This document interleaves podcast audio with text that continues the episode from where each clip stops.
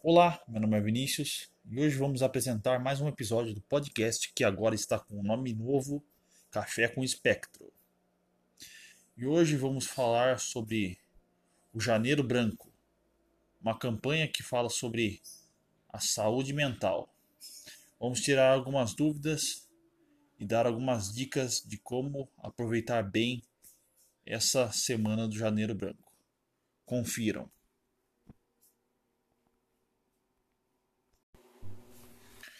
Eu estou aqui com a minha companheira de podcast, Luanda, nossa querida psicóloga. Então, Luanda, o povo quer saber: o que é o Janeiro Branco?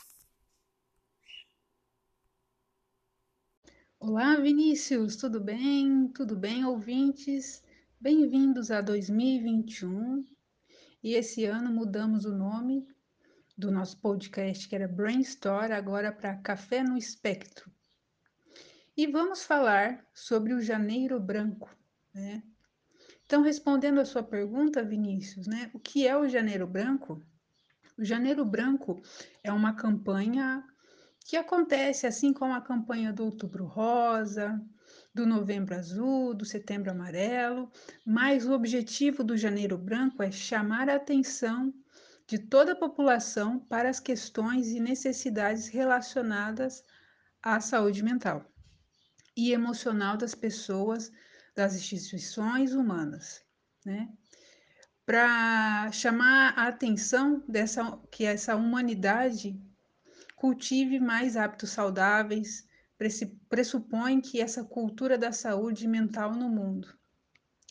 Ou seja, a conscientização, né, de frisar todas as pessoas a necessidade de ter o cuidado com a própria saúde e com a saúde do seu próximo. A gente está percebendo isso muito na pandemia, o quanto as pessoas estão se cuidando, tanto para se preservar como para preservar seu próximo, né?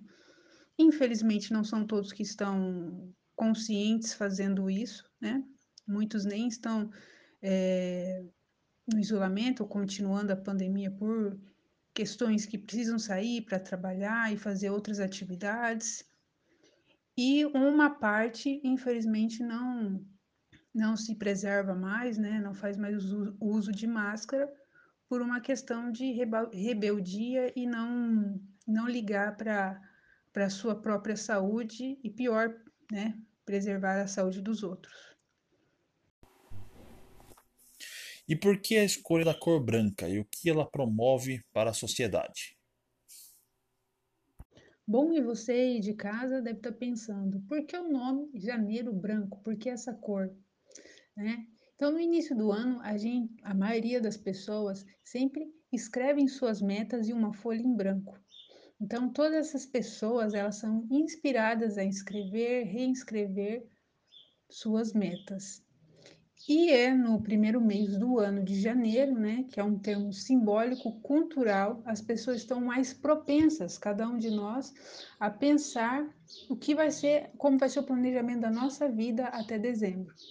Né, as suas relações sociais, a nossa condição de existência, nas nossas emoções, em seu sentido existencial. Por isso, o janeiro branco. Né? E o que, o que realiza Janeiro Branco, né? O que, que ele propõe, né? Ele promove palestras, né, sobre oficinas, cursos, workshops, entrevistas midiáticas, caminhadas, né, rodas de conversas e abordagem de pessoas em todos os lugares do Brasil, em ruas, praças, igrejas, empresas, academias, hospitais, conscientizando né, sobre saúde mental, né, combatendo tabus que muitas pessoas têm né, de procurar um profissional na área de saúde, né, principalmente o psicólogo. Mais uma informação, né? O Janeiro Branco foi criado em 2014 por psicólogos de Minas Gerais, Uberlândia. Né? Então, tem essa proposta de fonte inesgotáveis de ações e reflexões, tudo que envolve saúde mental e emocional. Então, aqui no final, eu quero deixar para você, ouvinte, tem o site oficial do Janeiro Branco, certo? Você pode pesquisar é, janeirobranco.com.br. Como em 2021 ainda estamos né, é, na pandemia, né, saiu a vacina, mas não, é, ainda não cobriu todo o território brasileiro, iniciou agora. Então, tem vários tipos de palestras e lives online, tá? Que você pode acessar com os profissionais e temas bem bacanas. Tudo bem? Então é isso aí. Até o próximo Café no Espectro. E esse é um ponto importante que ela assuntou, a quebra de tabus, porque muitas pessoas acabam, muitos familiares acabam criando crenças limitantes acerca da, do transtorno da pessoa e acabam desmotivando, que nem um exemplo, falando da depressão, ah, depressão falta de surra, depressão é frescura, depressão é isso, depressão é aquilo. Eles ficam criando crenças limitantes, né, para essas pessoas. E isso acaba só piorando, só agravando o estado da pessoa.